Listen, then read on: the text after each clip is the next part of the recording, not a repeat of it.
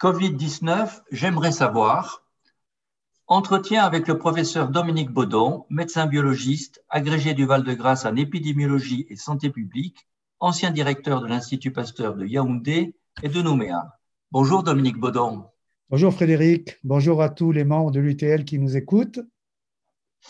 Donc, avant de rentrer dans le vif du sujet, j'aimerais que vous nous fassiez quelques rappels des caractéristiques du coronavirus qui nous seront utiles pour comprendre la suite de notre entretien. Bien, donc je vais vous faire effectivement un bref rappel sur ce qu'est ce virus, de telle manière que nous puissions comprendre ensuite la suite de l'exposé. Donc le SARS-CoV-2, SARS c'est syndrome aigu respiratoire sévère, CoV c'est pour coronavirus, et 2 parce que c'est le deuxième SARS qui nous touche. Eh bien, c'est un virus qui est formé par une enveloppe et dans cette enveloppe se trouve le génome viral qui est de l'ARN. C'est donc un virus à ARN. À la surface de ce virus se trouvent des protéines. Et l'identification de l'ARN viral ou la mise en évidence de ces protéines vont être à la base de tests diagnostiques. Ce qu'il faut bien retenir, c'est que le virus ne peut être vivant que lorsqu'il est en position intracellulaire dans les cellules humaines, c'est-à-dire toutes les cellules de la sphère respiratoire. Et dès qu'il sort de cet environnement cellulaire, il va être tué. Donc, on va essayer de retenir toutes ces, toutes ces informations. Et maintenant, on aimerait bien savoir, j'ai de la fièvre, je suis fatigué, j'ai mal à la gorge, J'aimerais savoir si j'ai la COVID-19. Alors, devant toute suspicion de la maladie, il y a le test de référence qui est le test RT-PCR. Alors, RT, reverse transcriptase, et PCR, polymérase, chaîne réaction. Nous l'appellerons, pour plus de simplicité, le test PCR. Alors, ce test PCR, qu'est-ce qu'il fait? Il met en évidence à l'intérieur du prélèvement qui a été fait, dans le prélèvement qui a été fait, en général un prélèvement euh, nasopharyngé, il va mettre en évidence l'ARN viral. Mais cet ARN viral, évidemment, il est en quantité infinitésimale. Et donc, pour pouvoir l'identifier, il va falloir multiplier cet, cet ARN. Pour cela, on passe par une phase de transformation de l'ARN en ADN. Transformation étant faite, on fait une amplification massive grâce au test PCR. Et cette amplification, elle se fait par des milliards de fois. Donc, le test PCR, qu'est-ce qu'il fait? Il met en évidence dans le prélèvement de l'ARN. C'est ça qui est très important à comprendre. Après, il y aura des discussions pour savoir si c'est de l'ARN qui était dans une cellule vivante, donc le sujet est porteur du virus vivant, ou si c'est de l'ARN qui provient d'une cellule dégradée, et à ce moment-là, il est juste porteur d'ARN. Mais nous en reparlerons. Donc, ce, test permet uniquement de détecter le matériel génétique, l'ARN du virus. C'est une détection d'ARN, point. Après, il faudra d'autres contextes pour en savoir plus et pour pouvoir l'interpréter. C'est bien ça. C'est bien ça. Et pour vous expliquer, euh, disons, euh, un, petit peu mieux, euh, vous avez tous entendu parler de la recherche de virus, entre guillemets, dans les eaux d'égout. Et certains se sont même un peu affolés en disant comment, grâce au test PCR, on met en évidence le virus dans les eaux d'égout. En fait, on ne met pas en évidence le virus, on met en évidence des extraits d'ARN qui ont été éliminés par les selles d'individus qui étaient effectivement contaminés par le virus. Donc vous voyez que la PCR, elle identifie l'ARN, elle n'identifie pas de manière certaine le virus vivant.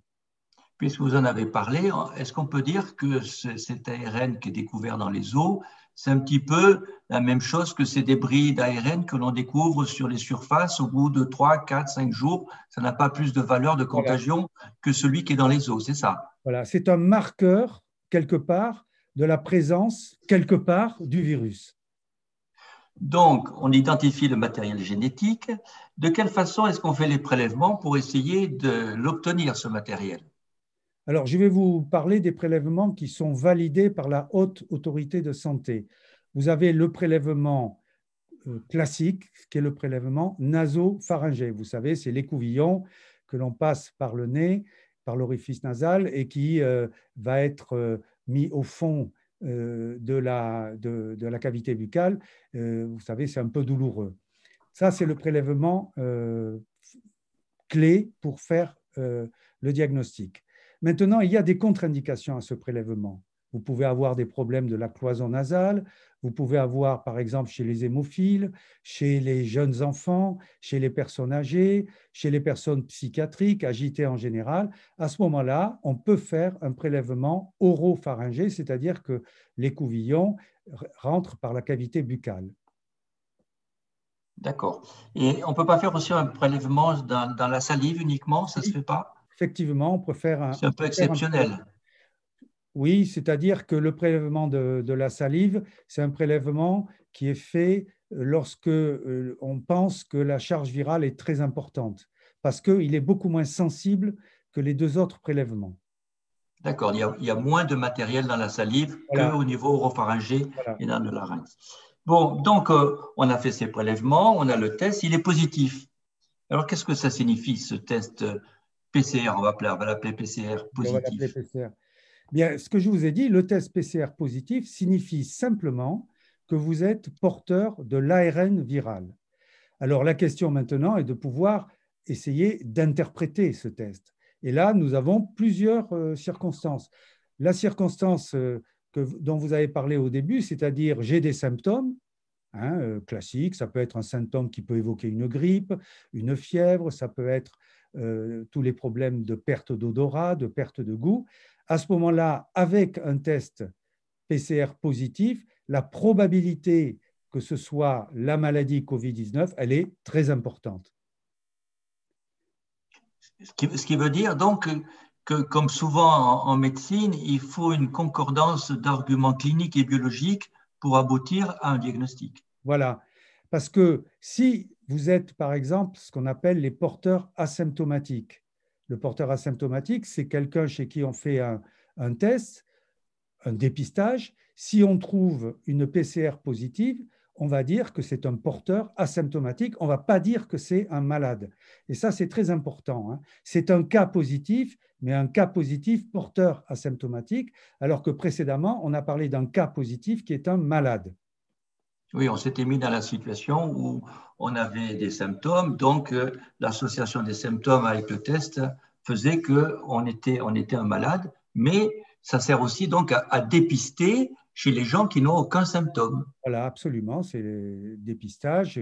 On verra tout à l'heure les indications des, des, différents dépistages. Ce qu'il faut, il y a une troisième situation qui est possible. La troisième situation, c'est le cas de quelqu'un qui a été malade et qui est guéri. On considère que à partir du septième jour, euh, après l'arrêt des symptômes, le sujet n'émet plus de virus vivant. Par contre, il va, il va y avoir, dans son prélèvement, on peut retrouver de l'ARN viral, des extraits d'ARN, des morceaux d'ARN. C'est pour ça qu'un test peut être positif encore 4 à 6 semaines, voire 8 semaines après la guérison. De même, un porteur asymptomatique, vous êtes détecté porteur asymptomatique. Alors, vous pouvez bien sûr, dans les jours suivants, faire la maladie, la COVID-19, mais vous pouvez aussi, au bout de huit jours, éliminer euh, le virus vivant. Par contre, euh, il peut rester aussi des extraits d'ARN. Alors, je donne souvent l'exemple des, footballeurs professionnels, enfin, en général, des, des sportifs professionnels. Pour eux, lorsqu'ils veulent exercer leur métier, c'est-à-dire jouer, faire des matchs, de l'entraînement, ils sont obligés de faire un test une fois par semaine, au moins. Et on a vu les cas où des gens ont été positifs parce qu'ils étaient malades ou parce qu'on les a découverts euh, asymptomatiques. On les a isolés pendant une semaine, et puis 15 jours après, on refait un test parce que c'est obligatoire de le refaire, et on le retrouve positif. Il y a quelques, il y a quelques temps, on les obligeait de nouveau à se mettre en isolement pendant une semaine. C'est fini maintenant parce qu'on a compris que ces gens-là, en fait, portaient simplement des reliquats d'ARN. Ils ne portaient pas le virus vivant, ils n'étaient donc pas contagieux. Ce qui veut dire qu'on peut avoir un test positif et ne pas être contagieux. Et là, c'est le contexte, c'est l'histoire de la maladie qui nous permet de le déterminer. Voilà, absolument. Si vous avez des symptômes cliniques, vous êtes euh, probablement euh, malade et donc contagieux.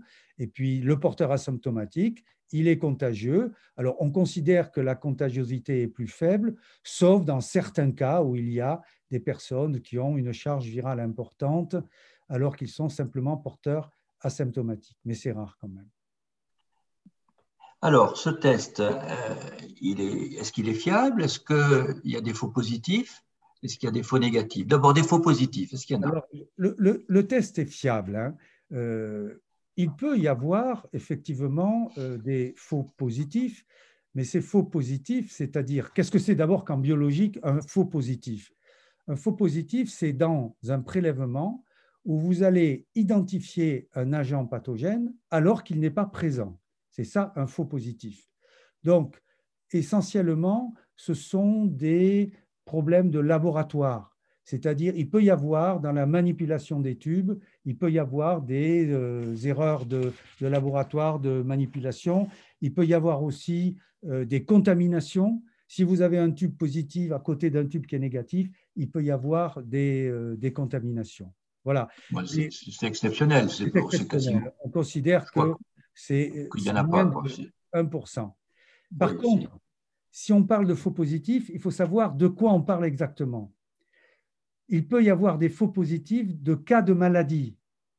C'est-à-dire que, je prends un exemple, vous avez parfaitement le droit d'être un porteur asymptomatique du Covid ou un porteur simplement de quelques ARN viraux qui traînent, et par ailleurs, vous pouvez faire une autre maladie, vous pouvez faire une grippe, vous pouvez faire une autre virose respiratoire. Et là, évidemment, lorsque le test PCR va revenir positif, on va dire, ah, c'est la COVID-19. Et ensuite, évidemment, par des techniques un peu plus sophistiquées, on dira, on peut démontrer que ce n'est pas ça.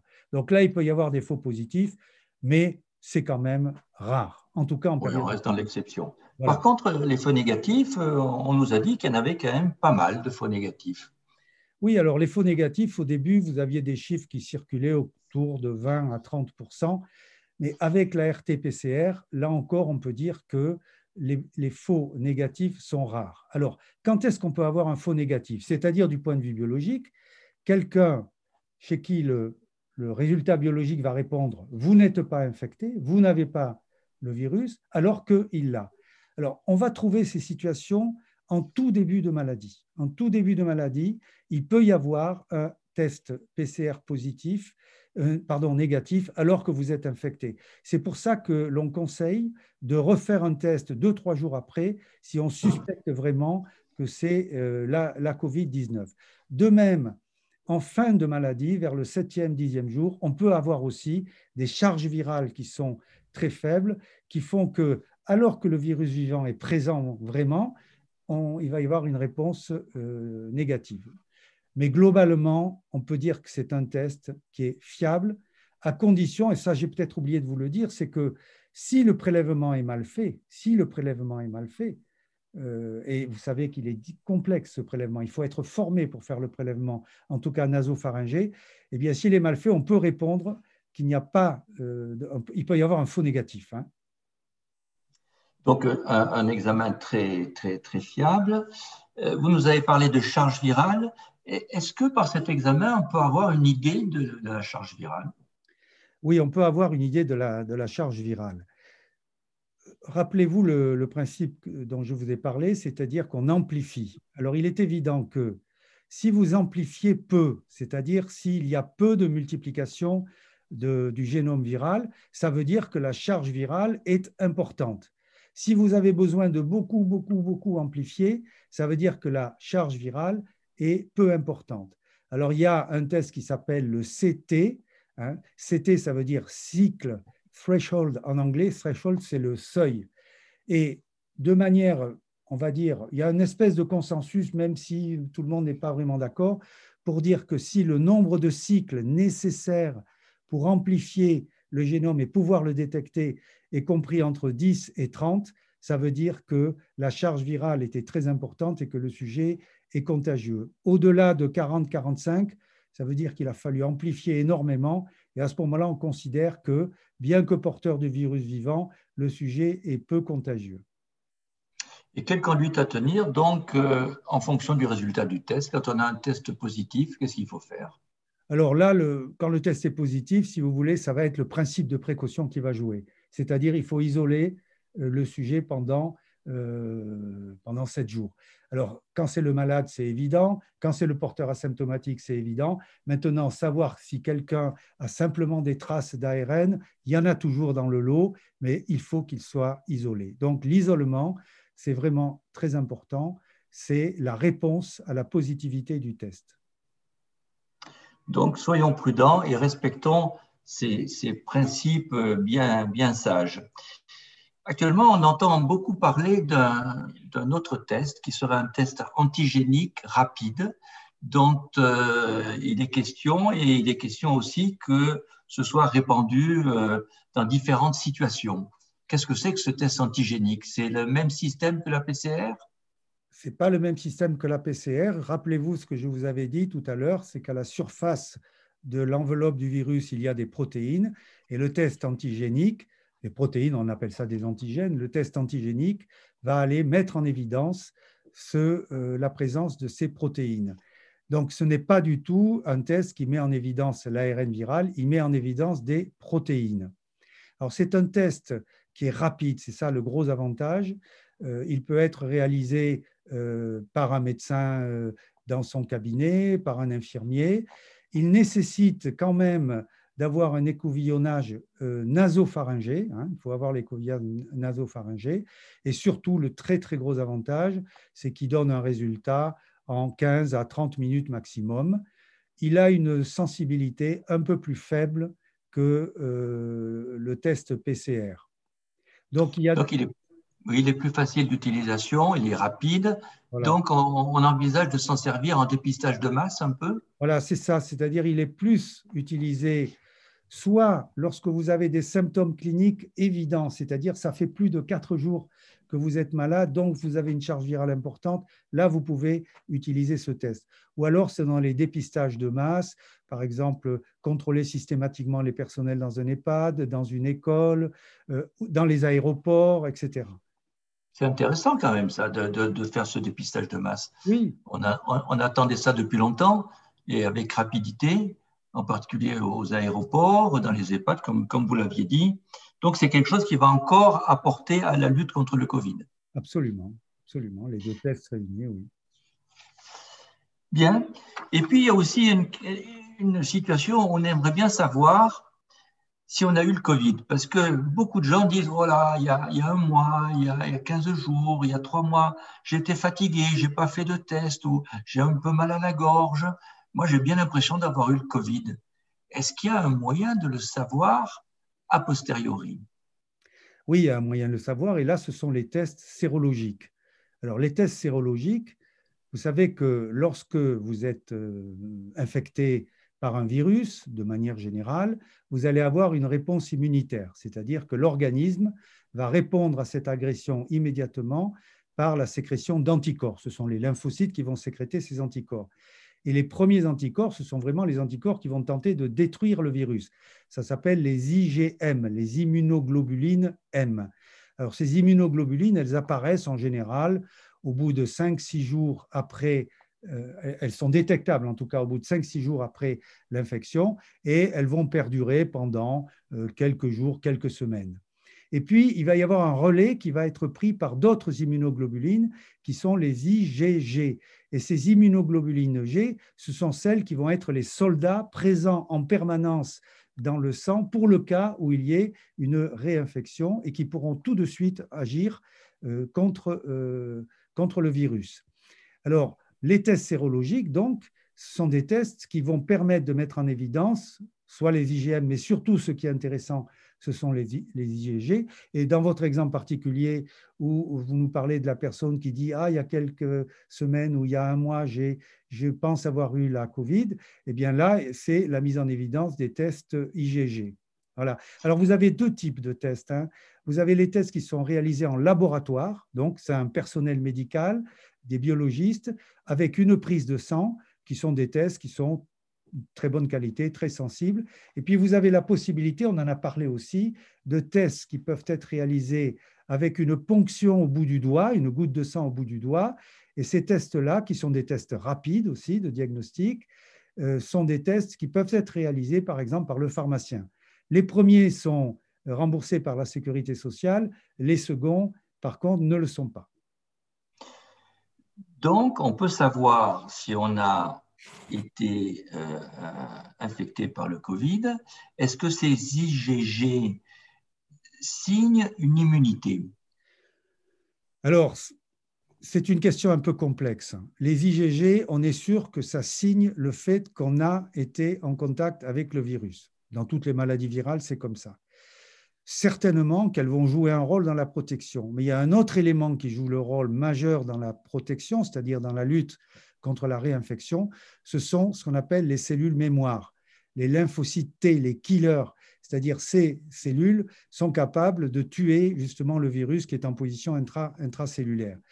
Donc, ce qu'on peut dire, c'est que pour l'instant, avec le recul que l'on a, c'est-à-dire qui n'est pas si long que ça, euh, on ne sait pas exactement pendant combien de temps on va être protégé.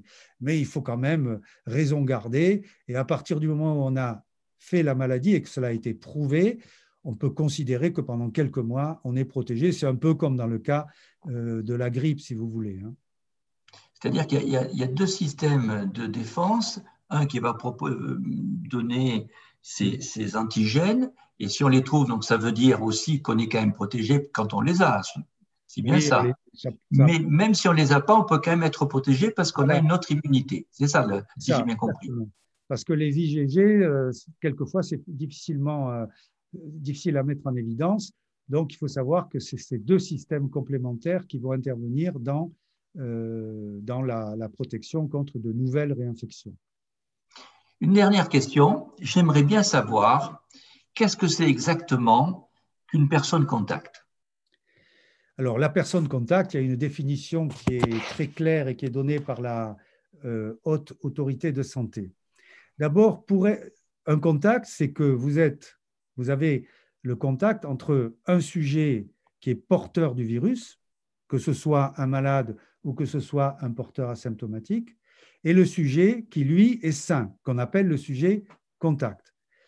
La première chose à savoir, c'est que pour pouvoir parler de contact, il faut que les deux sujets, lorsqu'ils se rencontrent, n'aient aucune protection. C'est-à-dire, ils, ne portent pas de masque. Si vous êtes dans euh, un commerce, il n'y a pas la vitre, euh, la vitre de protection pour euh, le commerçant, etc. Ça, c'est la première chose. Après, quand est-ce qu'on peut être un sujet contact? Si vous êtes en contact direct, non protégé, avec un sujet qui est porteur du virus, on en est certain, si vous êtes à moins de 1 mètre de lui, le simple contact, la simple présence, même de quelques secondes, suffit à être étiqueté contact. Par contre, si vous êtes dans des locaux type, par exemple, vous êtes dans des bureaux, vous êtes dans des open space, vous êtes dans un, vous allez faire des courses, euh, vous êtes, pour pouvoir être un sujet contact, il faut être en contact avec un sujet supposé positif pendant au moins 15 minutes sans aucune protection. Et puis enfin, et donc, euh, il y a aussi les classes. Hein. Par exemple, si on trouve un positif dans une classe, dans un collège, dans un lycée, peu importe, où le, professeur est positif, on considère que l'ensemble des élèves sont des cas contacts. Par contre, si vous croisez quelqu'un dans la rue, vous le croisez, même s'il est positif, vous euh, vous n'êtes pas un sujet contact. Eh écoutez, voilà des, informations qui vont nous être bien utiles. J'espère que nous savons un peu plus à la fin qu'au début de cet entretien. Merci, professeur Dominique Baudon. Merci à vous.